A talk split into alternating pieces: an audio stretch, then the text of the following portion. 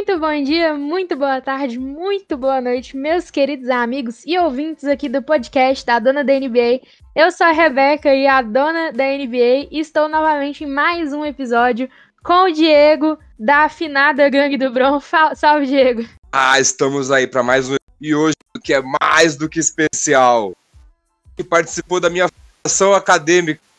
É aquele seu parceiro mais velho que se aprende as paradas de basquete da vida. Ixi, esse aí é várias histórias. O famoso Guilherme Junqueira. É isso aí, nosso outro convidado hoje é o Guilherme Junqueira, que tá aí com a gente para contar um pouquinho da carreira dele, das histórias, que ele tem várias, né? Fala, Guilherme. E aí, pessoal, tudo bom? É... Vamos aí, vamos compartilhar algumas histórias aí. Foram alguns anos de NBA, muitos anos de basquete nacional, muitos anos de basquete universitário e sempre acompanhando esse esporte maravilhoso, né? É isso aí. É sempre bom a gente trazer cada vez mais experiência aqui para o podcast, cada vez mais histórias que a gente sabe que todo mundo gosta de ouvir. Então, para começar já, conta um pouquinho para a gente de você, do seu início de carreira, o que, que você faz para a gente aí, Guilherme. Bom, eu sou técnico de basquete, né, formado, não só na educação física, mas fiz aí todos os cursos da, da CBB, da FIBA Américas, né? É, enfim, hoje eu atuo como, como educador físico, como personal trainer. Eu estou temporariamente aposentado do, é, como técnico de basquete, né?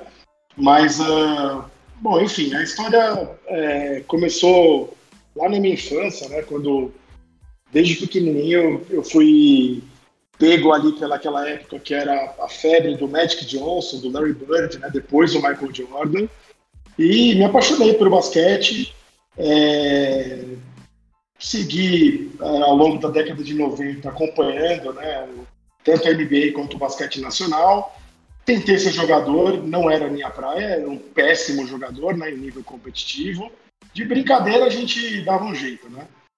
E aí o tempo foi passando, eu, minha primeira formação foi em comunicação social, jornalismo.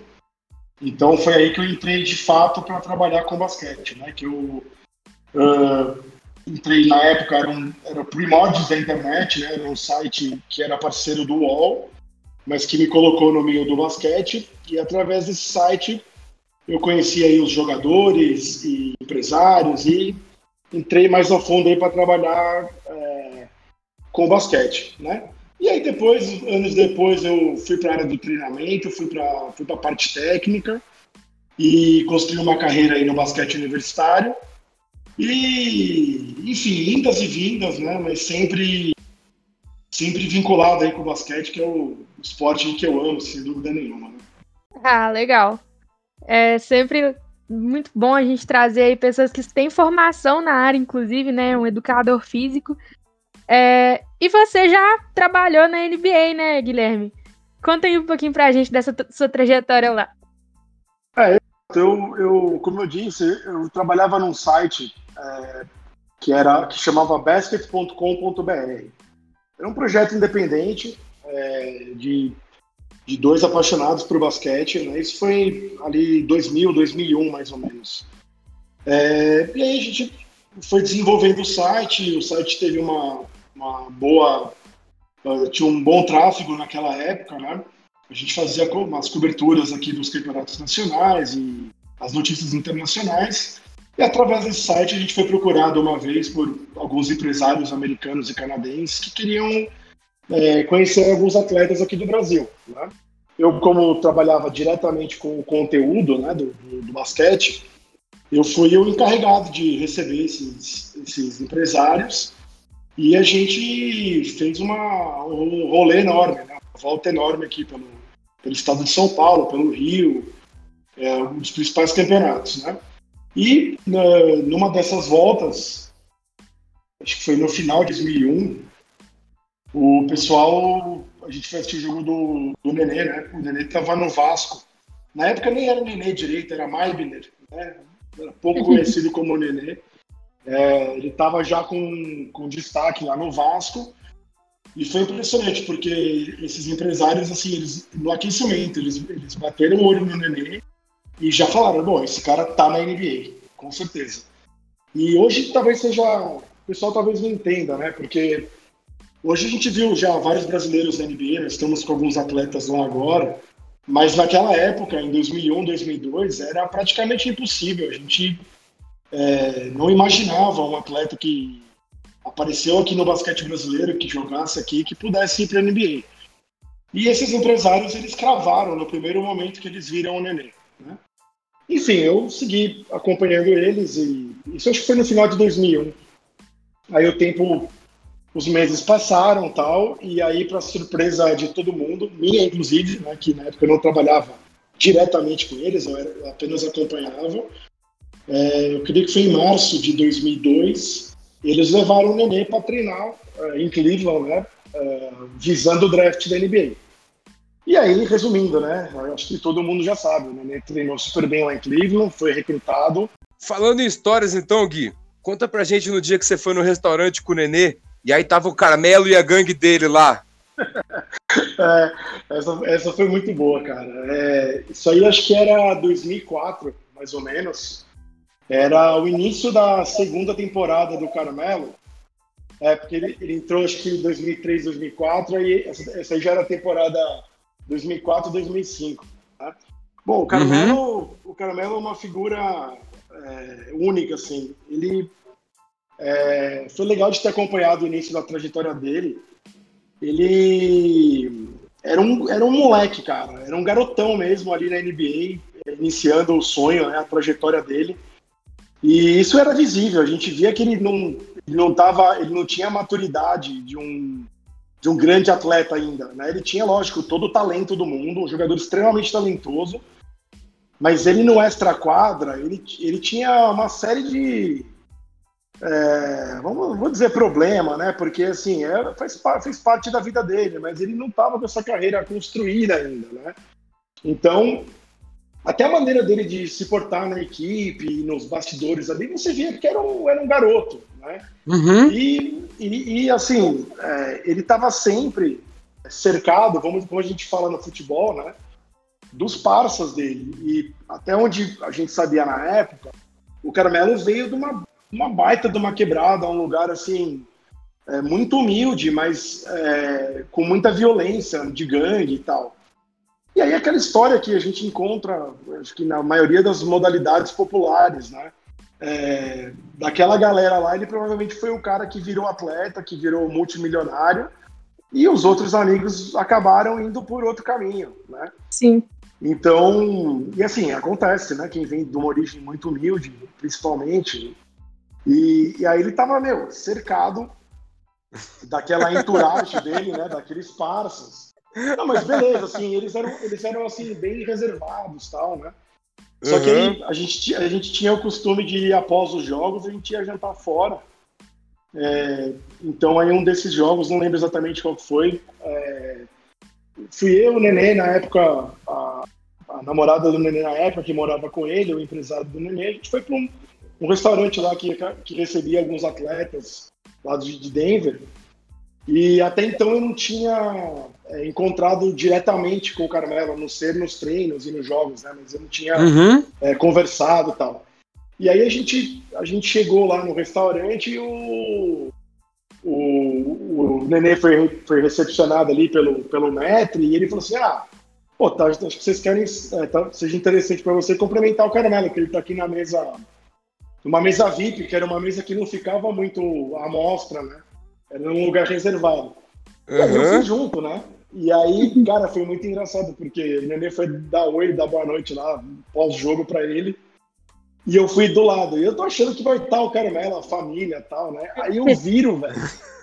Cara, tá o Caramelo com um puta gorro, assim, uma cara de mal encarado. E na mesa, e na mesa, uns 15 caras, velho, me olhando torto, assim. Falei, meu Deus do céu, o que, que é isso, velho? Ferrou aqui pra mim agora, né? Complicou. Tudo. E não, tomei um baita susto, né? E... Só que assim, só que imagina, tranquilo, o Nenê falou com ele e tal. O Nenê tinha uma relação meio fria com ele naquela época. Uhum. Né? Acho que eles eram jovens ali, estavam os dois buscando espaço. E mas se cumprimentaram tal, e, e foi engraçado, porque enquanto eles se deram boa noite ali, o meu, os caras me olhando torto ali, né? Aquela galera, uhum. assim, devia ter uns 10, 15 caras. Tomei um susto, assim, deu um fio na espinha, porque a gente já sabia que o Carmelo tinha se metido em algumas polêmicas com droga, com Sim. negócio de gangue, e os caras me olhando torto ali, eu falei, meu Deus do céu. Moiou. Mas foi tranquilo, foi, foi só o primeiro. Foi só o primeiro encontro, assim, depois o, a gente participou de alguns eventos lá do Denver Nuggets, até com a uhum. comunidade, com, com algumas crianças especiais, o Carmelo sempre foi. É, sempre foi um cara bem gente fina, assim. É, é, muito garotão naquela época, né? É, Sim. Muito garotão, ainda entendendo o mundo da NBA, né? Aquele mundo de multimilionários, né? Mas ele já Sim. tinha um suporte grande da Nike também, da marca Jordan. Então aí depois ele construiu a carreira dele, né? Eu vi o Nenê numa entrevista falar que o Carmelo tinha potencial para ser o melhor de todos. Você concorda com isso? Cara, é, o melhor de todos eu acho que não. É, mas o talento dele é natural. É aquela, quando a gente fala, a gente pode treinar tudo, melhorar em tudo, né? Mas o, às vezes o cara tem uma, uma capacidade, uma facilidade de executar movimentos que os outros, por mais que treinem, não, não conseguem. Então o cara Você acha isso? Você acha que não dá para treinar os movimentos? Dá para treinar não. tudo. É que a gente, pra... a gente teve uma discussão em outro episódio sobre isso. Não, eu acho que você pode treinar e melhorar em tudo, entendeu? Mas a Sim. capacidade de cada um é diferente da do outro. Eu posso treinar o meu máximo. Mas a capacidade física, né? Tipo.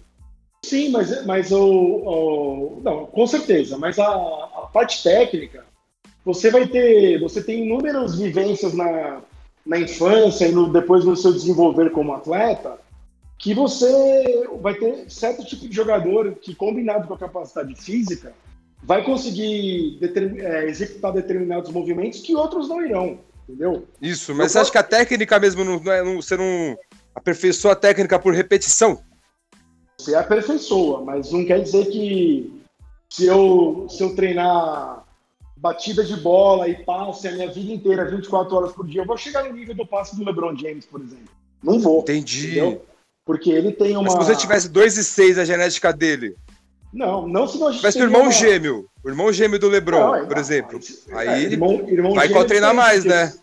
Se você tiver todas as capacidades e vivências iguais, talvez. Mas, o, mas eu acho que não, cara. Eu acho que é, o que eu falo, pro, eu sempre falei para os meus atletas e para os jogadores que eu, é, entre aspas, aconselhei, foi assim: você tem, São que buscar vários, seu, né? você tem que buscar o seu melhor sempre. Entendeu? Sempre. Sim. Você tem que treinar para atingir o, o, seu máximo. Sim. E o basquete é um jogo que não é individual, é um jogo coletivo. Então, Sim. você, dentro de uma equipe, você vai achar o seu papel, vai achar a sua função, e se você executar da melhor, da melhor forma possível, você pode vir a ser um grande jogador, entendeu? Se você tiver Sim. toda a capacidade física, toda a condição atlética e, e, e intelectual e psíquica, pô, aí você vai ser um, um Lebron. Cobra, né? lá, lá em cima. Entendeu? Ah. Então, assim, o, o, Carmelo, ele, em termos de talento, é indiscutível. Né? Ele Sim. tem um arremesso que sempre foi natural, muito rápido. Bonita a mecânica dele. Uma mecânica muito rápida, um release muito rápido. E ali no começo de carreira ele estava sempre um pouco fora de forma. Né? Ele nunca foi de se, de se, dedicar demais na defesa, o que também é uma questão aí de, de background dele, né? É, uhum. Mas eu vi ele fazer chover em Denver, entendeu? Alguns jogos. Ele foi incrível, um, um poderio ofensivo fantástico. É, depois ele teve uma época muito boa no início lá do Knicks também. É, na seleção americana, ele, ele, ele foi um cara que fez um, um 4 aberto né, no modo FIBA maravilhoso, porque ele era um cara grande, forte, que conseguia pegar rebote e no ataque um arremesso automático, né? É, isso. Eu acho, uma, eu acho, que ele teve uma carreira muito sólida, cara. É, mas eu acho que ele é isso aí. Eu, eu Esses dias passou ele... o Oscar Robertson Sim. na pontuação. Sim. É, então, a carreira dele é incrível, cara. A carreira dele é incrível, super sólida.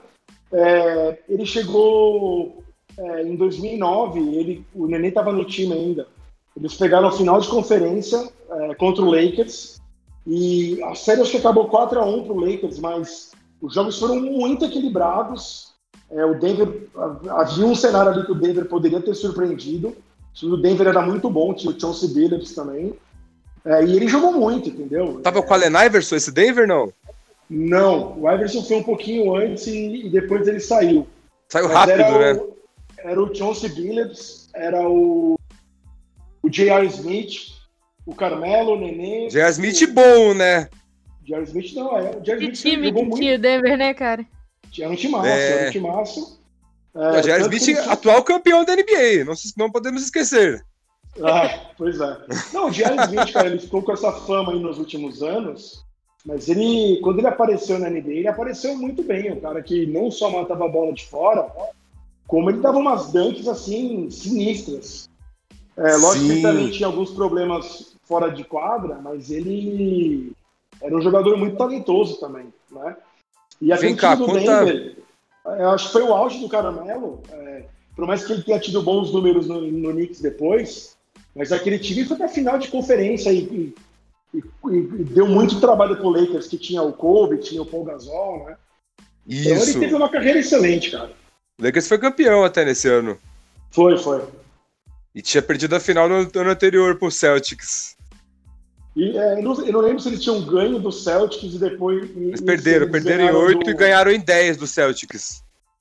É, e, e, e teve nove hora eles que ganharam do ganharam Orlando. É, eu não lembro exatamente. Foi 9, foi 9 que eles ganharam do Orlando, do É. Dwight Howard. Então, então foi desse ano aí, provavelmente.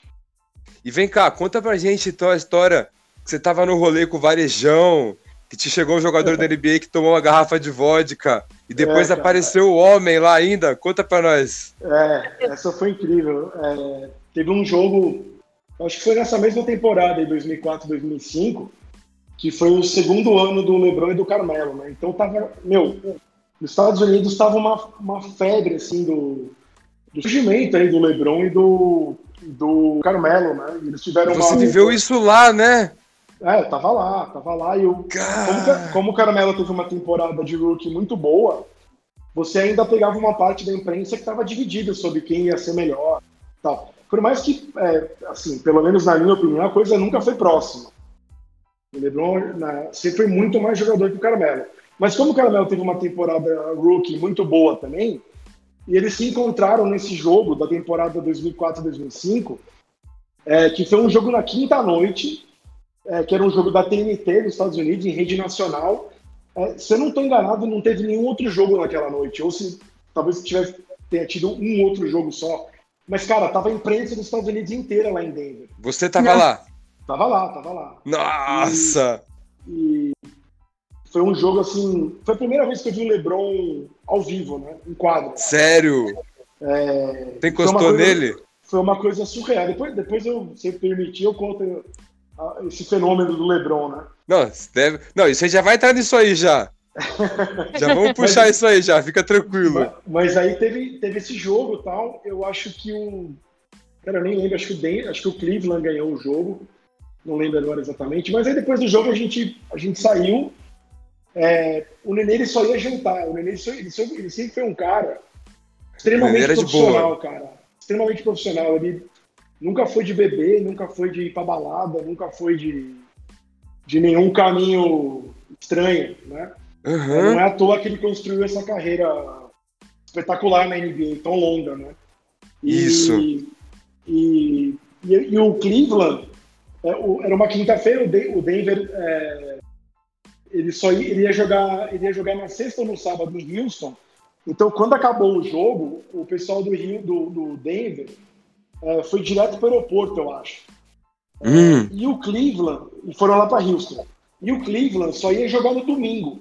Então eles iam passar a noite em Denver. Acho que iam treinar em Denver na sexta. E só na sexta noite ou no sábado eles iam dar sequência na, na agenda deles, né? E aí Certo. eu já, eu já, conheci o Varejão, é, não, não intimamente, né? Mas eu já tinha feito entrevista com ele na época do Franca, eu já tinha feito a cobertura do Brasil no Mundial de 2002, que ele estava na O seleção. Bugarelli, não foi? É, o Bulgarelli estava. Nosso parceiro de podcast também. Ah, o Bulgarelli é gente fina, cara. Ele, ele tava lá pelo ESPN Brasil em, em 2002, lá, lá no Mundial. E, então, assim, eu já conhecia o Anderson, o Anderson é, me viu lá com o Nenê, é, lembrou de mim. E aí, esse dia, é, então, ele, ele falou, ah, o pessoal vai em tal lugar aí à noite, vamos, vamos lá, tal. Aí eu, eu fui, né, como o Nenê é, uhum. foi jantar aí e foi para esse só, jogo de, de só, Houston. Só o detalhe, pegou o detalhe aí, Rebeca. Olha o Anderson, é o parceiro que é íntimo, né? Não é. Ele não fala, não, varejão. é varejão, ele é Anderson. É, não, não, é o Anderson, meu parceiro ali. é, não sei. É porque, cara, assim, o Anderson, a gente viu ele crescer, cara. Eu lembro dele jogando juvenil em Franca. Você, você então, jogou com o Giovanoni, não foi? Treinei, treinei junto. Foi ali que eu vi que não era para mim o negócio. Entendi.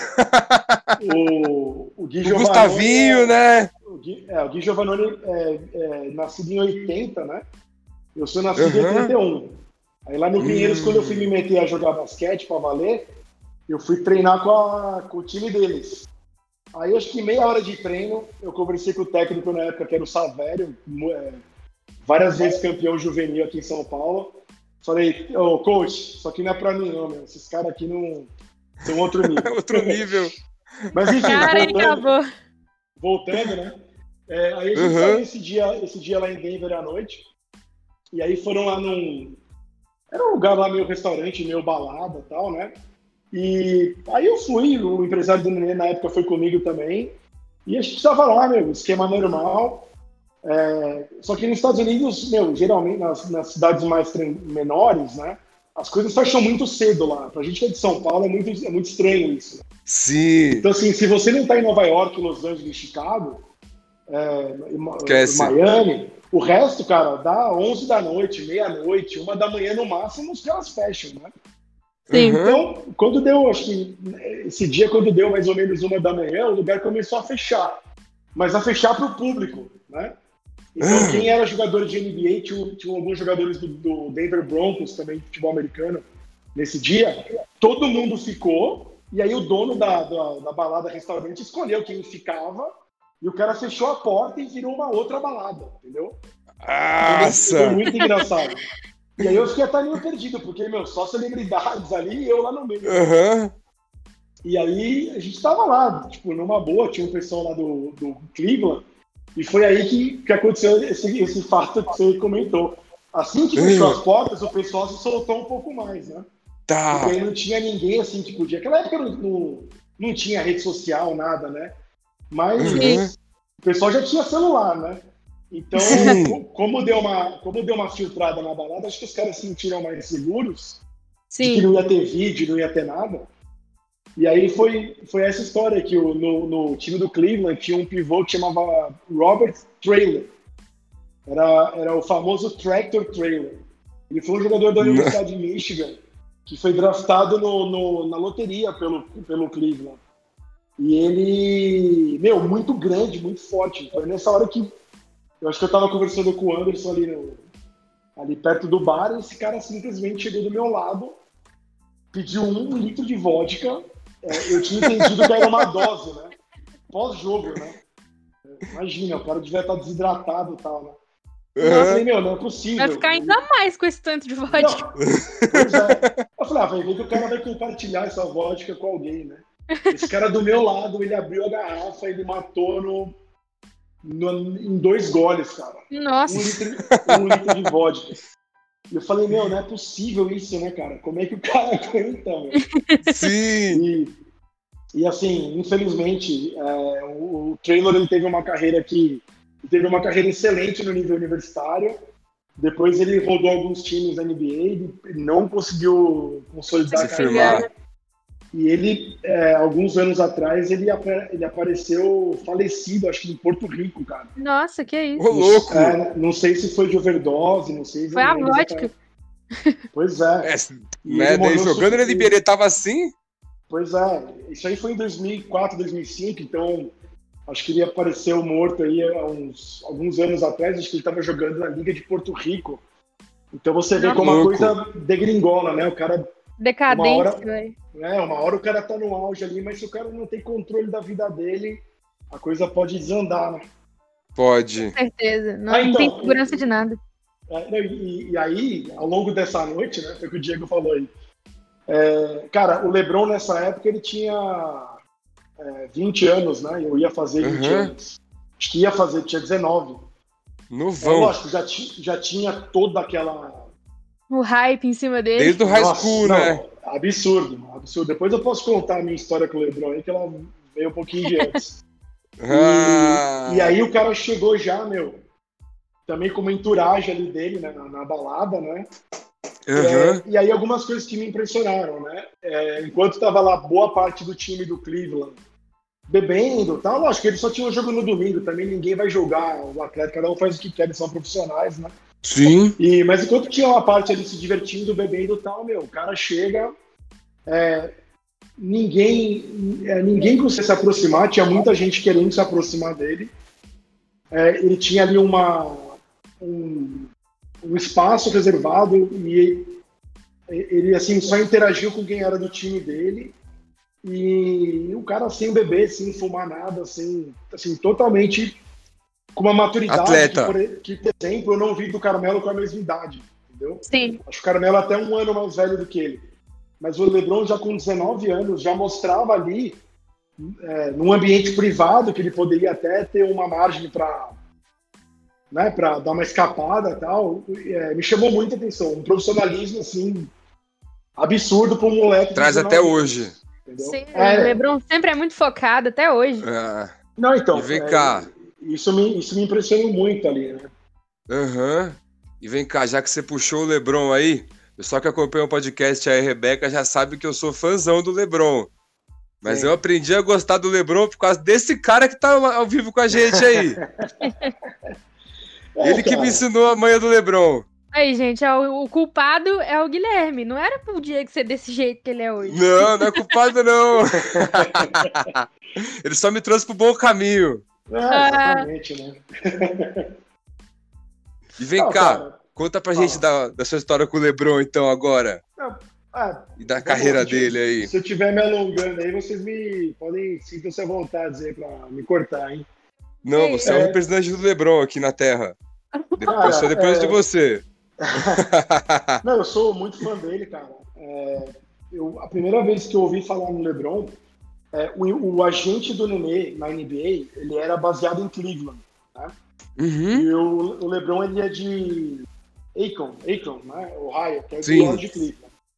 Então, a primeira vez que eu conheci o agente do Nenê era um americano chamado Michael Coyne.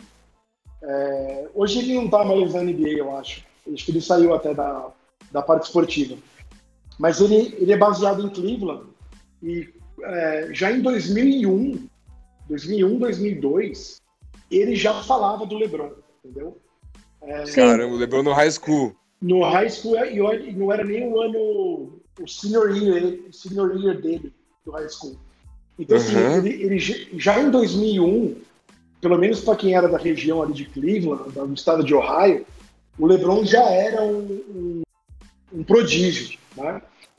É, até tem uma, o, o apelido do LeBron, que é o The Chosen One, que ele tem, ele tem tatuado. Tudo isso veio do- de uma capa da Sports Illustrated de 2002. Eu até tenho essa revista, cara, original da época, que foi esse agente do esse o agente do Nenê que me trouxe na época. E Aí já, Caramba. aí já tava um, esse, esse início de hype do LeBron. E eu perguntei pra ele, eu falei, cara, não é possível que esse moleque seja tudo isso, né? Você viu ele jogar? E o agente do Neném falou, o Coin, falou, cara, eu já vi ele jogar é, sem precedentes. Assim, É, a gente está acostumado com os moleques de 15, 16 anos, a gente sabe quem é o nível NBA e ele tá no nível acima, né? É, ele vai ser um fenômeno. Então ali, ali começou, né?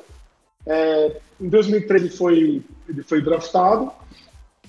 É, e aí, a- foi o que eu estava falando para vocês. Esse dia, esse jogo aí, que eu acho que foi em, em 2004, esse Denver e Cleveland, foi a primeira vez que eu vi ao vivo. Eu já tinha visto, lógico, a rookie season do LeBron na, pela TV e tal. E lógico, é, a gente, ninguém esperava na época que ele fosse é, chegar, não pronto, mas assim, já jogando de igual para igual, que foi o que aconteceu. Então isso já foi a primeira surpresa. E aí quando eu vi ao vivo, algumas coisas me chamaram muita atenção. Essa que eu comentei com vocês, da, da postura dele, né? Da personalidade Uhum. dele, de, de muito profissionalismo com 19 anos. é, é, dentro de quadra, é, uma visão de jogo absurda, cara. Ele tinha 19 anos e ele já distribuía passe que nem os caras do time dele com a jogada treinada esperavam. Então, nesse jogo que eu vi, algumas vezes, assim, a bola ia no pivô, o pivô, a bola quase que batia na cara do pivô, que era o Ilgauskas, porque ele não esperava o passe do armador, do alarmador dele, né? Então ele sempre, desde moleque, ele já via é, duas, três, quatro jogadas à frente dos outros. E eu vendo ao vivo aquilo, eu fiquei impressionado. E aí, no pós-jogo, na entrevista, como eu falei para vocês, era um jogo de grande repercussão nacional lá. É... Cara, eu estava acostumado dia a dia com o Carmelo, um garoto de 19, 20 anos, com seus erros e acertos e tal, mas um garoto. Sim, normal. E o Lebron, cara, o Lebron dando coletiva de imprensa para 75 jornalistas, com olho no olho. Na postura. Respondendo cada pergunta. Eu, falei, eu tava ali do lado, eu falei, meu, esse cara não é normal. Esse cara não é normal. Não é possível que um moleque de 19 anos joga isso que ele joga, tem esse potencial e tem essa postura fora de quadro. Né? É, e aí, cara, isso é, lógico chamou minha atenção. E aí eu fui acompanhando a carreira dele, né? É, e aí ele teve aquele, aquela subida absurda a cada ano. Né? A próxima vez que eu vi ele jogar ao vivo foi em 2007, é, no pré-olímpico de Las Vegas, é, que o Brasil perdeu a vaga, a vaga olímpica para a Argentina na semifinal. E o LeBron estava naquele time. O LeBron tinha acabado de, de ter aquele jogo contra o Detroit, que ele fez é, 49 pontos, alguma coisa assim, que ele fez os últimos 25 pontos do, do Cleveland e o, e o Cleveland é, encaminhou ali para eliminar o Detroit, né? Então Sim. ele já estava no nível muito, muito alto. E, e aí já, ele já era uma super estrela consolidada, né? Uhum. E, e a, lógico que na seleção americana o, o, é diferente do dia a dia da NBA, né? É, mas ali, é, tudo que eu, que eu já tinha imaginado se confirmou, né? Dele, dele como uma, uma superstar. É, foi até, ele até tinha um ponto fraco no jogo dele, que os arremessos dele não eram tão consistentes, né? Nessa época, em 2007. Mas você vê, na seleção americana, que estava sobrando naquele pré-olímpico, ele converteu aproximadamente 60% dos arremessos de três que ele tentou no, no campeonato, né? Mas... Então você via que Lógico é uma diferença grande de velocidade de jogo da NBA para um jogo FIBA. Ali é mais próxima, mas mesmo não, assim. Sim, mas você vê que o problema não era a mecânica de arremesso nada, era só Isso. uma questão de, de velocidade mais, de né? ajuste. Né? né? Que foi uma uhum. coisa que foi, foi ficando mais, mais consistente para ele ao longo dos anos. Ele, ele seguiu evoluindo. Tá, né? mais, né? O LeBron, nos primeiros anos dele, era aquele cara que infiltrava mais e era mais agressivo. Pós-explosão. Exatamente. Ele tentava, acabava tentando menos da linha de três do que ele tenta hoje, que é mais frequente a gente ver ele pegando a bola e arremessando. Então, Isso, ele mudou um pouco o estilo dele. É, mas é uma, é uma evolução que os, que os grandes jogadores têm que, têm que passar. É, Sim. Porque o jogo do cara também vai ficando marcado e, e as defesas vão se adaptando, né? O LeBron, quando ele foi para. Por exemplo, essa final de 2007, é, para mim foi. É, cara, eu, eu, considero como um título do LeBron, cara, porque o time dele era, era fraco em termos de, de, de times de playoff, né? Era um time que tinha. É, acho que Mo Williams estava no time, é, Daniel Gibson, Sasha Pavlovich, o Anderson estava nesse time é, Drew Gooden e o Gauss era um time que não era para ir para a final. Sim. E, Mas LeBron. E ele, meu, e ele é, praticamente sozinho, né? Dando muita pancada, infiltrando muito, fazendo o time jogar, conseguiu. Aí chegou na final com o San Antônio, com o Popovich de técnico, Popovich uhum. basicamente travou o garrafão, falou, cara, aqui você não vai infiltrar, vai ter cinco caras te marcando, ou você mata a bola de três, ou já era, né? E o Cleveland é. tomou um 4x0, né, diante de um time muito mais forte. É, e ele não tinha consistência de arremesso ainda. Né? É, o jogo dele come, começa a ficar marcado. Né? Uhum. Aí ele passou por um processo de amadurecimento. E, e, eu acho que, por exemplo, hoje o jogo dele é totalmente diferente do que, era há 15 anos atrás, né? O próprio Jordan, se vocês... Cara, tem um vídeo do Jordan, acho que é o último jogo dele no Madison Square Garden, pelo Chicago Bulls, é um jogo de, de 1998. Se vocês procurarem no YouTube, vocês vão achar. É o último jogo do Jordan pelo Bulls no Madison Square Garden. Sim, sim. E o Jordan, ele faz uns pô, 40, 40 e poucos pontos só de chute, entendeu? Só de jump shot, leitura de jogo, arremesso, arremesso, arremesso. É, ou seja, um jogo muito mais inteligente e menos físico do que o Jordan Menos original da década de de 80, que era Isso. só infiltração e pancada lá dentro. Então, os grandes jogadores, eles se eles evoluem, eles adaptam, eles melhoram as suas fraquezas e transformam isso em arma, entendeu? Assim como Com o LeBron é, decidiu em vários jogos matando bolas de fora, que não era o ponto forte Foi. do jogo dele no passado. Sim, sim. E você lembra a história como é que ele perdeu a faixinha dele? Como é que ele, desde que ele resolveu tirar a faixinha? Cara, se, é, se eu não tô enganado, foi num jogo ali contra o. Contra, contra, na final contra o San Antonio, não foi isso? Isso, a gente tava até conversando no dia, no... Aí o- os caras tiraram a faixinha dele e ele ficou bravo e resolveu o jogo pro Miami, lembra? É, eu acho que era o jogo. Eu acho que foi o jogo do- da bola do Ray Allen, inclusive. Foi, foi esse jogo decisivo que ele pegou e resolveu É, no final, que ele porque pegou debaixo o- do braço. Nossa, É, na, na quarentena aí do ano passado, foi um dos jogos que eu revi. Ele. esse foi demais.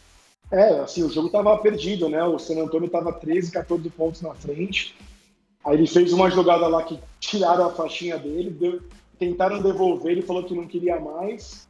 E aí, É, ele- aí ele engrenou uma sequência do, de 17 pontos do Miami, que eu acho que ele fez uns 12, 13 pontos e as assistências do- do- das outras cestas.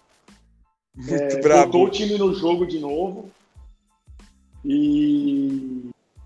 E foi pro e- título. E, re- e renasceu, né? Teve aquela bola do Ray Allen, né? E depois um jogo Isso. 7 dele fenomenal, né? Contra o, contra o San Antonio. Que, que ele ganhou o jogo 7 com, uma, com arremesso de meia distância. Né? Contra o San Antonio, que foi o time É, que Que parou ele. aquela fraqueza dele. Né? Há alguns anos antes. Né? Isso.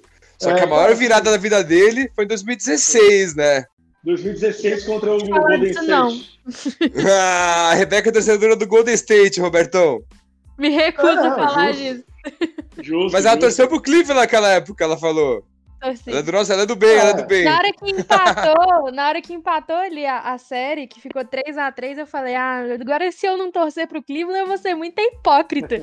Porque tava, tava, foi, foi fantástico aquela série. Acho que é a melhor Nossa. que eu já vi. É justo, aquele time do Golden State era fenomenal, era o time que, que bateu recorde de vitórias na história da NBA, aquela temporada 2015-2016.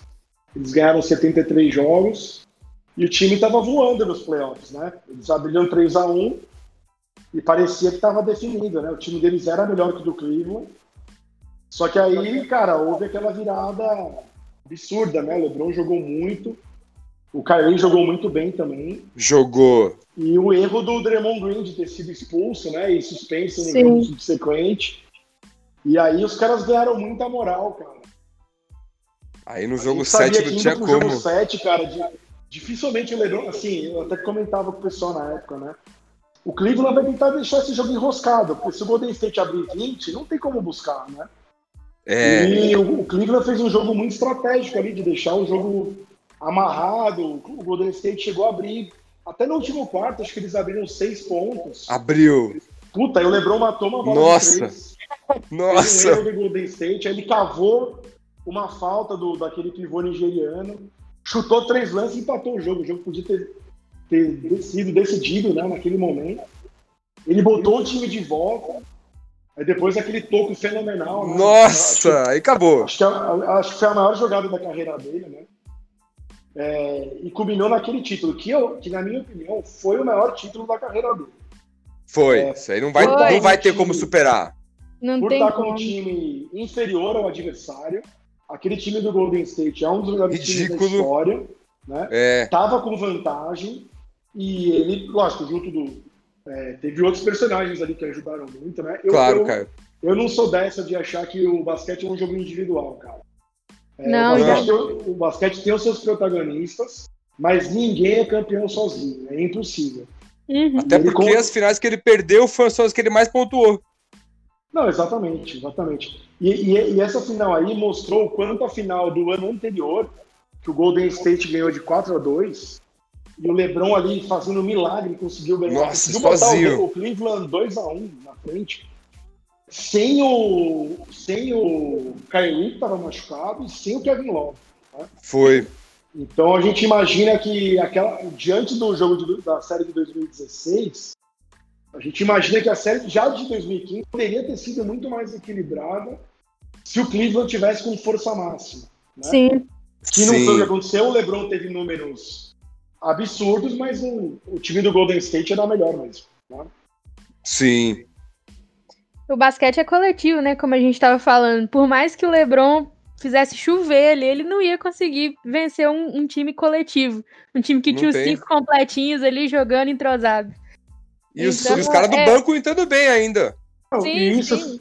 isso ficou evidente nas, nas finais é, seguintes, Ah, esse aí não teve É, como. Que inclusive eu acho que talvez tenha sido o melhor LeBron na parte, na combinação parte técnica com parte física. 2018, não foi? Que ele fez LeBron 51 do- pontos no é, jogo. 2016, 2017 e 2018. Só que ele não teve a menor chance. É, porque o Golden State, que já era um timaço, com quatro jogadores Hall da Fama, além de ter um banco bom também, um técnico ótimo, ainda teve a adição do Kevin Durant, que, na minha opinião, naquela época, era o segundo melhor jogador de basquete da NBA, atrás apenas do LeBron. Sim. O O LeBron ainda sou- perdeu o Kyrie. Pois é, pois é. Então ali ficou evidente é, técnico físico do LeBron. Só que time dele era muito inferior. né? Ele não tinha nem como brigar contra. E ali o Golden State ganhou merecido, entendo o título, mas que ele jogou assim como. Tem gente que fala que ele é pipoqueiro. Como pipoqueiro faz 50 pontos no jogo? Não, isso- isso aqui não conhece. Ah, isso, isso- não- porque havia uma pressão de mídia e redes de que ele precisava ganhar o título, senão ele ia ser amarelão, pipoqueiro, não sei o quê, melhor time? É, só que ele, então aí começou-se a construir uma, uma narrativa de que ele amarelava, de que ele afinava. Quando, na verdade, o time dele de Cleveland era terrível. Né? Sim. O, o- LeBron ele deu um azar de ter um dono de franquia péssimo, que era o Dan Gilbert, é, general managers que estavam muito abaixo dos, dos melhores general man- managers dos outros times, e ele nunca teve é, um técnico à altura de um Phil Jackson, de um Steve Kerr, é, de um Greg Popovich. Ele sempre teve técnicos médios. Então, ele, e ele foi dando chance para o time naquela, naquela primeira fase da carreira dele, para o time ir melhorando. E o que ele tinha era, era isso, cara. Era Sasha Pavlovich, era Booby Gibson, era Cheque com 50 Ilgauskas. anos de idade e 200 quilos. Era o Ilgauskas sem joelho. Era Doniel Marshall. Tipo, ano após ano, a coisa não andava. Delonte West, Eric. Varejão. Não, O Varejão era bom jogador. O Varejão era bom, é- mas não era um craque, né, jogador- pai? Mas não era um Anthony Davis. Não Sim. era Não. um Dwayne. Wade, o Chris Bosh. Então, o LeBron, ele, ele, ele, ele, ele tentou, cara. Ele tentou em Cleveland. Aí a pressão foi muito grande. E ele falou: se eu ficar aqui nessa estrutura péssima, eu vou ficar aqui jogando bem todo ano e talvez eu não vá para lugar nenhum. Porque os contratos assinados lá foram péssimos e ele não ia para lugar nenhum. E a pressão só ia aumentar. Então eu acho que ele tomou a decisão correta, cara. Ele foi buscar o melhor caminho para ele, entendeu? Achou a situação Sim. em Miami, construiu um time muito forte em Miami, que foram campeões duas vezes e duas finais. E depois ele voltou para Cleveland, que foi aquele, aquele, aquele título épico. E depois ele foi para um último estágio de carreira, ou seja, ele, ele é um cara que conseguiu ter quase que quatro modos é, diferentes, né? É. Do mesmo jogador, né? É uma loucura. Já que você puxou o Lakers aí, o que, que você acha desse time do Lakers agora? Com o André Drummond, com o Montrezl voando, Dennis Schroeder voando. Quando voltar o AD e o LeBron, hum, acho que não vai ter Bom. ninguém, hein? O que, que você acha? Cara, eu acho que assim, a grande questão pro Lakers esse ano é, é o quanto o LeBron e o Anthony Davis vão estar é, recuperados das suas lesões, né? O, o, Anthony, o Anthony Davis tem duas lesões é, em, locais, em locais próximos, que a, re, a reabilitação de uma interfere na outra. Sim. Uhum. É, então, por isso que ele está tendo um tempo grande. E a gente precisa Sim. ver, uma, uma vez que ele estiver reabilitado, será que ele vai estar 100%? É essa a pergunta. O Entendi. Lakers vai, vai precisar dele 100%. Vai. Essa, essa torção de tornozelo do LeBron, ela é a mais grave que tem. É, será que ele volta 100%? O Lakers volta. vai precisar dele 100%. 80% não vai adiantar. Volta. Ele tá então, tá fazendo bruxaria lá com o Paulo Santo. Eu vi no Instagram tá. dele. Pois é, eu acho que a grande questão para o Lakers é recuperar esses dois 100%. Acho que o Schroeder e o Harrell vão ajudar. É, o, e o André Drummond, o que você achou? O André Drummond ele é um jogador que vai ser crucial nas séries que, é, que o Lakers vai precisar de pivô. Então, por exemplo, ano passado, contra o Denver, o Dwight Howard foi essencial para diminu diminuir o volume do Jokic, por exemplo. É uma Sim. coisa que o Harold não conseguiria fazer. Não, então, jamais. Drum, ele não é. O Drummond, o Drummond vai ser essencial numa série contra o Jokic, numa série contra o Gobert em Utah. Série que, que os adversários tenham pivôs fortes que, que, que têm protagonismo, entendeu?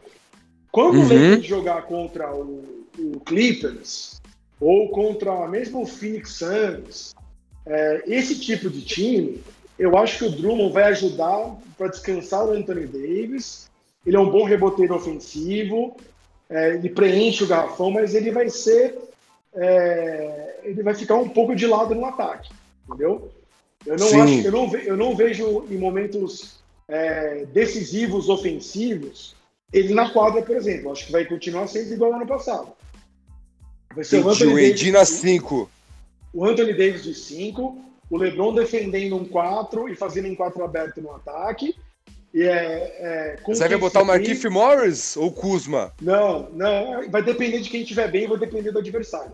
Eu acho que Entendi. vai estar, tá sem, vai estar tá quase sempre em quadra o LeBron, o AD, o Schroeder e o KCP. O Lakers vai precisar muito do, do quem, teve, quem teve os pontos. Vai precisar, porque ele não tá jogando o nível do ano passado. Ele não tá bem, mas ele é um cara que defende e mata a bola de fora. Sim. Então vai precisar dele. Aí o outro cara. Cara, show vai... vindo do banco. Aí, o outro cara vai ser o Caruso no jogo. Horton Tucker. Vai ser o Kuzma em algum outro jogo que precisa de três. Kuzma tá voando. em algum outro jogo. Então vai depender. Né? Esse entrosamento eles vão ganhar agora na reta final de temporada, quando os dois voltarem. Então o Lakers tem muito mais interrogação esse ano do que o ano passado. Né? O time já está cansado da ter durado até outubro. Então vamos ver. É, eu assisti o jogo do Clippers ontem. O Clippers vai vir muito forte. E eu Domingo acho agora tem Lakers do... Clippers. É, então, mas o Lakers provavelmente desfalcado, é, né? Sim. É, me parece que o título do, do Oeste esse ano vai ficar entre Lakers e Clippers, entendeu? Eu acho, eu admiro muito o trabalho do Utah e do Phoenix, mas eu acho que são times que vão. O próprio Denver, que tá muito bem também. Então, Agora com o Aaron Gordon. chega numa final de conferência, nunca chegou, né? Denver? Não, o Clippers. Nunca chegou. O Clippers acho que nunca chegou. É, o Clippers tem um histórico de, à margem da elite da NBA, né? Nós é... tava 3x1 ano passado pra eles. Perderam pro é... Denver, lembra? É, então, então. O mal é conspira que... ou bem, não sei, depende do ponto de vista. Para o Clippers não vencer a NBA, gente. É o equilíbrio do universo. É, não tem como. não, assim, o, é, o, o Clippers já sabe que ele, assim como o Lakers, que ele, a, o chaveamento, a posição que vai terminar na conferência é irrelevante. São times que estão prontos, que sabem o seu melhor, que sabem como devem jogar é só Sim. dar uma entrosada, fazer os ajustes e entrar. Então, se Playoff é outro primeiro, jogo. Se terminar em primeiro, em sexto, em terceiro, em quinto, não muda nada. Né? O Phoenix e o Utah estão fazendo temporadas regulares excelentes, mas acho que são times que vão ter grandes problemas num, numa série de sete jogos contra Lakers e, Clippers. Eu acho sim, como vocês falaram aí, quem corre por fora é o Denver. O Denver é, é um time difícil de ser defendido, é, com o Jokic tendo a bola quase que todos os ataques. É, e o Aaron Gordon, um jogador muito bom. O Denver teve um upgrade enorme com, com o Aaron Gordon no lugar do, do Gary Harris. Jamal é Murray também é um monstro. Sim, é um time que tem, que, que, é, que tem um elenco bom, que joga de uma maneira diferente do, do padrão da NBA e que com certeza vai poder surpreender. Então, e no leste? O Murray que engata a quinta lá no playoff, né? Na temporada regular ele é meio instável, mas nos playoffs ele tem tido ótimas atuações. Nossa, ano passado ele deitou.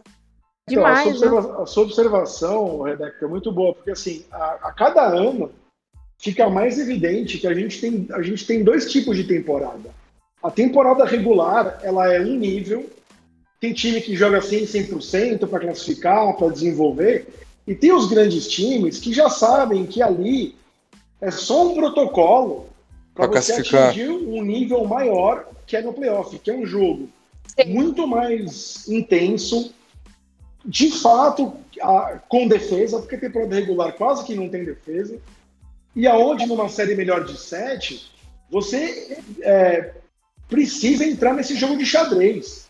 Você faz um ajuste aqui, o adversário responde, aí você responde. Então, o nível técnico e físico é muito maior. Então, assim, alguns jogadores que às vezes nem estão rendendo tanto agora, eles mesmos sabem que quando chegar a, a hora do vamos ver ali na frente, eles vão ter que atuar. E eles atuam com outro tipo de, de cabeça, de concentração, e o nível de jogo é outro. Entendeu? Sim, Vai chegar LeBron e AD voando nos playoffs. Tomara, eu, eu, eu torço para eles. ah, torcemos juntos. E no é, leste, eu, você acha que alguém pode desbancar o Lakers? É, eu acho que o, o, o, Brooklyn é o elenco muito forte, né? Sim. O Harden, o Harden tá voando de novo. Normal. O Kyrie é um excelente jogador. Sim. É, o, o, o, Duran, para mim, é o melhor de todos, só que ele, tem uma, ele tá com uma interrogação muito grande Sim. dessa, dessa Lesão. parte física dele que não melhora, entendeu? Então. Ele vem, ele, vem do, ele vem de uma lesão gravíssima e talvez esses problemas que tenham aparecido agora sejam consequência de uma falta de, de condicionamento por causa da lesão anterior. Então é uma interrogação. Ele, ele, vai, ele é a grande diferença desse time. Entendeu? Sim. É, e ele não precisa jogar o 100% dele. Ele tem um nível tão alto nos arremessos de fora e na envergadura que ele coloca na defesa. Se ele tiver 80%, 85%, ele faz a diferença. Né? É, eu acho que eles vão terminar com esses três em quadra, com o Gary Harris, que é um bom arremessador, e aí vai depender do adversário. Né? O DeAndre Jordan preenche bem o garrafão, mas não. Joe Harris, ataque. né? É, o Joe Harris é um bom arremessador, ele, vai, ele provavelmente vai estar sempre nos cinco finais.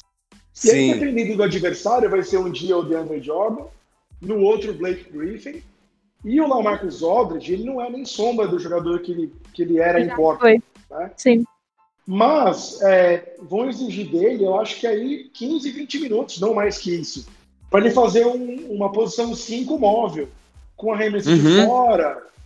Ele é um cara grande, mas assim, é, não vão exigir dele 35 minutos de alto rendimento. Entendeu? Entendi. Então, acho que para esse papel coadjuvante, ele tem tá condição de sobra. Né? Então, o Brooklyn vai ser um time muito forte. Eu acho que o Nash é um técnico novo, mas é um cara que entende demais de basquete. Sim. Um cara que eu era muito fã como jogador. E que botou o Mike D'Antoni é, de assistente, que era um técnico com muita experiência. Então, o Brooklyn vai ser o favorito. E assim como o Lakers, vai precisar é, responder essas interrogações com relação à lesão no caso do Duran. Né? Acho que o Philadelphia Sim. briga também. Acho que o Philadelphia briga. Não acredito no Bucks. Eu acho não que o Bucks acredita? tem. Não acredito. O Bucks tem os mesmos problemas há dois anos para resolver. é, e não vejo resolvendo esse ano, porque não tem nada de novo. O Joe Holiday está jogando bem, mas a bola vai estar na mão do Giannis, o adversário vai preencher o garrafão e vai, eles vão ter que matar a bola de fora em quatro jogos e é, é, difícil, cara. Eles vão ter que apresentar algo novo, que até agora eles não apresentaram. Eu Entendi. adoro o Giannis, mas ele tá num momento de carreira com um muro na frente dele. Ele vai ter que achar um outro caminho para fazer o time dele jogar. Ele e é um renovou com o Bucks, né? Cinco anos renovou. aí pela frente, tem mais. Ele, ele, é ele, é um jogador fenomenal, fora de série, um jogador único. Mas ele, a maneira que o time joga através dele tá com um muro na frente, que eles bateram de frente nos anos e não superaram. E, e vai seguir essa interrogação. Entendeu? Eu acho que não supera a Philadelphia, acho que não supera a Brooklyn. Um time que eu vejo como Coringa aí é o Miami. Miami Sim, colocou é, Ladipo é um, agora. Um técnico excelente, experiente, um elenco que estava na final o ano passado, que combina aí a juventude do Adebayo e do Hero com a experiência do, do Jimmy Butler, do, do Dragic. Veio o Oladipo agora, veio o ala pivô sérvio, o Bielitsa, que é muito bom jogador, jogador euro, típico europeu, que Sim. faz um pouquinho de tudo. Mata muita bola. É, então, eles têm o Duncan Robinson, que é, um monstro de, de, arremessador. Então, assim, o time deles é um, um elenco grande, técnico bom e que já tem uma casca de playoff do ano passado. Então, Sim. acho que eles podem surpreender também. A temporada começa vem... a pegar fogo agora, né, na reta final. Vai. E vem cá, Guizão. Uma aposta sua pro, pro, pro futuro isso. O que, que você acha que vai acontecer?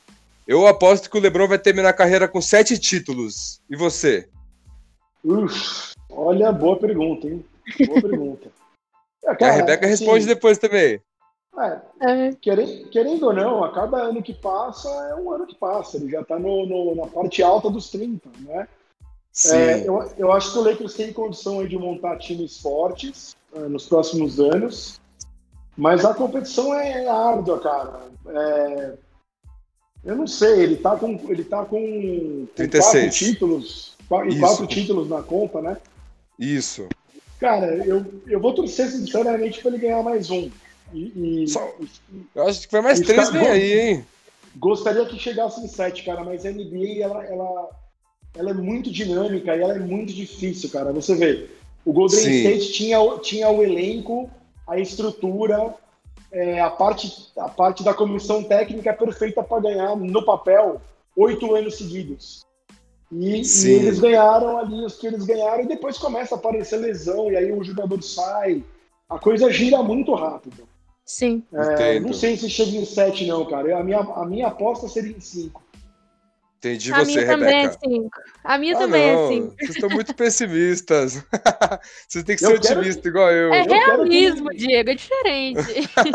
eu quero que ele ganhe todo ano, mas assim, a gente já viu historicamente que anos, tiveram anos aí é, que ele jogou muito. Muitos anos do auge dele, ele parou em equipes mais fortes, né?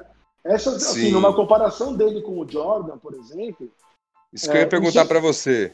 Isso é uma coisa que joga em favor dele. Assim, ele, os times que ele perdeu na final eram, eram super times, eram times extremamente fortes, que mesmo ele jogando o auge do basquete dele, ele brigou ali e não, e não pôde fazer nada. É, os rivais que o Jordan enfrentou foram muito bons, foram excelentes, mas nenhum dos adversários do Chicago Bulls é, tinha a força de um Golden State com Durant, de um de um San Antonio com Duncan Ginobili, Kawhi e Tony Parker. Parker nenhum, nenhum daqueles times chegou perto da força desses que o LeBron enfrentou. Entendeu? E você acha então que o LeBron é melhor que o Jordan no total? Cara, é, assim, é, essa é uma comparação. Acho que a gente pode comparar carreiras. Eu acho Sim. que quem, quem for melhor vai depender muito de gosto pessoal, entendeu? Uhum. Eu, assisti o, eu assisti o Jordan desde 1990, então assim, eu peguei o auge dele. É, e assisti o LeBron desde o início. Eu acho o LeBron um jogador tecnicamente mais completo que o Jordan. Eu acho que ele defende melhor, ele pega rebote melhor, ele passa melhor. Acho que ele é um, um companheiro de equipe melhor. Eu acho que ele, ele faz o time, os, os companheiros de equipe dele melhor do que o Jordan fez. O que não uhum. é um uhum. demérito do Jordan. O Jordan era um chute um cara que estava em quadra para decidir e nunca, e nunca ninguém decidiu melhor do que ele, igual a ele.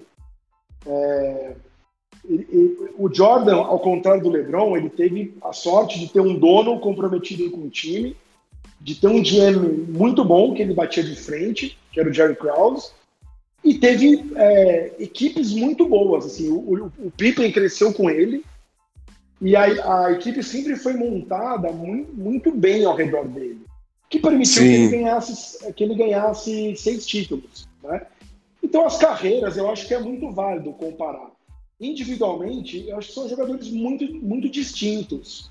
O Sim. Jordan tinha muito mais essa questão do, da agressividade, do poder de decisão. de pontuar alto mesmo. É, lógico que foi um, ele foi um jogador muito bom em todas as facetas do jogo, né? Claro. Mas ele tinha um perfil diferente do LeBron, até o papel que ele exercia no time era diferente do que, do que o LeBron foi como carreira. O LeBron sempre foi um cara mais de fazer os outros jogadores do time jogar, a ponto dele ter liderado o NBA em assistência no ano passado, né? É, um jogador mais completo, até pela posição e pelo tamanho. Ele é um cara muito maior, é, maior de altura e mais forte fisicamente. Né? Sim. É, assim, cara, eu vi o auge do Jordan é, em questão de decisão, de, de pontuação, não vi ninguém melhor, entendeu? É, agora, uma questão mais técnica do jogo, de, da construção do time, de fazer o time jogar, de, pô, o LeBron teve série, teve, teve jornada de playoff, que em uma série defendeu o armador posição 1 do outro time, que era o cara mais rápido, e na série seguinte ele defendeu o pivô, posição 5. Cara, que jogador né? na história do basquete defende o armador numa série, o pivô na outra, o ala pivô na outra? É surreal, cara. Muito é surreal. Entendeu?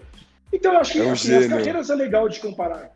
Quem foi melhor, quem não foi, isso aí vai depender muito do, do teu gosto pelo basquete, quem você acaba preferindo. Sim, você prefere quem? Eu, eu, eu, pro meu time, eu sempre prefiro o cara que joga mais coletivo, que faz os outros jogadores melhor. Eu, eu pro meu uhum. time, eu colocaria o LeBron. Mas eu, ah. eu não posso ah. afirmar, ah, o LeBron é melhor do que o Jordan. Isso é impossível. Entendi. Entendeu? Entendi. Eu acho que são caminhos distintos. Entendeu? Sim. Sentiram aí a aula, né, gente? Enfim. Ah. Tem mais alguma coisa que vocês queiram acrescentar aí pro podcast, gente? Ah, gente, ó, acho que é, só para dizer aí que obrigado pelo convite, acho que o bate-papo é muito sempre legal aí da, da gente falar de basquete e falar para a galera aí seguir acompanhando, é, ficar ligada na NBA, ficar ligada no NBB também, NBB dar uma força também. Pro basquete, pro basquete nacional, que a gente tem aqui é, profissionais que trabalham muito sério, nós temos uma molecada surgindo que merece o apoio e a audiência de vocês aí sempre, cara. Com Porque certeza. O nosso basquete aqui, ele tem tradição, ele é, ele é bicampeão do mundo, ele é medalhista olímpico, ele botou vários jogadores na NBA, na Europa, e a gente segue com muita dificuldade brigando aí, mas que vale a audiência de vocês aí também. Vale com demais. Com certeza. NBB é o primeiro jogo bom. de NBB, primeiro jogo de NBB que eu vi ao vivo foi que o Robertão que me levou. Visão que me levou aí. Qual, qual que foi, você lembra? Foi Pinheiros e Flamengo. Ah, tava bom jogo, bom jogo. Tava o Chamel no Pinheiros. Sim. E o Marquinhos tinha acabado de sair do Pinheiros e ir pro Flamengo, você lembra? Sim, opa, opa. Pinheiros deu um couro no Flamengo. Estava torcendo pro Pinheiros junto. O Marquinhos, o Marquinhos foi um jogador que eu trabalhei também é, um ou dois anos no processo de draft dele, quando ele foi jogar no Hornets. Um jogador extremamente talentoso que acabou não tendo muita oportunidade na, na NBA, mas brilhou de sobra aqui no Pinheiros e no Flamengo, né? Isso. também. E a gente viu no mesmo, a gente viu no mesmo dia, atrás da gente tava o Manhano, que era técnico da seleção, é. lembra? Nossa, o Manhano é um monstro, bem lembrado, bem lembrado. Tava assistindo de perto lá. Manhano, o nosso professor Manhano... era o técnico é. do Pinheiros, o professor da faculdade, o cara que dava aula pra é. gente na faculdade. Exato, naquela época, naquela época o Mortari era o técnico do Pinheiros, hoje ele tá no São Paulo. E foi Isso. nosso professor lá da faculdade, que a gente se dava Foi. Bem, o pessoal, ele, ele, ele, tratava a classe como um time de basquete competitivo, né? Tratava, aí, lembra que ele deu uma bronca na galera? E aí tinha uma galera que não, que, que não tava muito acostumada lá, que ficava melindrada com ele. Mas o cara, o cara com muita bagagem, você é louco. Muita, você é louco. É Eu vi ele outro dia no né, Paulistano. Né? Muita história. É isso aí, muita história para contar. Com certeza vai ter oportunidade de, do Guilherme voltar aqui para voltar e contar mais histórias pra gente, né? Ainda mais a pessoa com tanta bagagem assim dentro desse esporte que a gente ama. Fica Nossa. dado o recado aí para continuar acompanhando a NBA e o NBB, que é uma liga muito legal de assistir. Inclusive, o campeonato de enterradas deles desse ano foi muito melhor do que o da NBA. Então, assim, vale Isso a pena aí. conferir demais.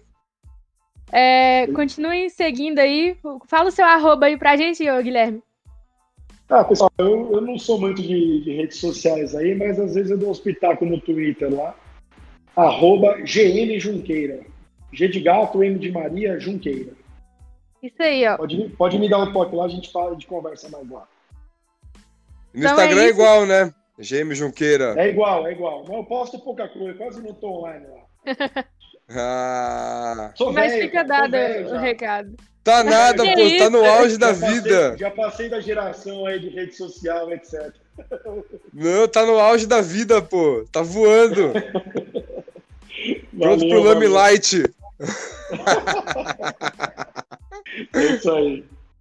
Mas é isso aí, gente. Sigam lá o Diego também. Diego Underline Fighter, não é isso mesmo, Diego? Isso aí, segue lá no Instagram. Acompanha nós lá que tô dando uns treinos monstro lá no Insta. Quiser ver uns treinos de boxe, de musculação. Dou uns pitacos no vamos basquete treinar também. nessa quarentena, hein, galera? Nessa Ah. quarentena não vamos ficar parados, não, hein? Vamos mexer o corpo. Faz bem pro corpo e pra alma.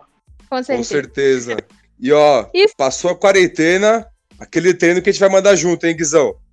Fechado, tá marcado já. Tá me devendo o treinão e o almoço depois, ou a janta. Vambora, vambora. E sigam a anfitriã, dona da NBA, Espero Ah, vocês lá no Instagram. pra poder dar like na foto do, do podcast e comentar o que que vocês acharam lá pra gente, tá bom? Muito obrigado a todo mundo que ouviu até aqui. Um beijo, um queijo e valeu! Salve! Eu.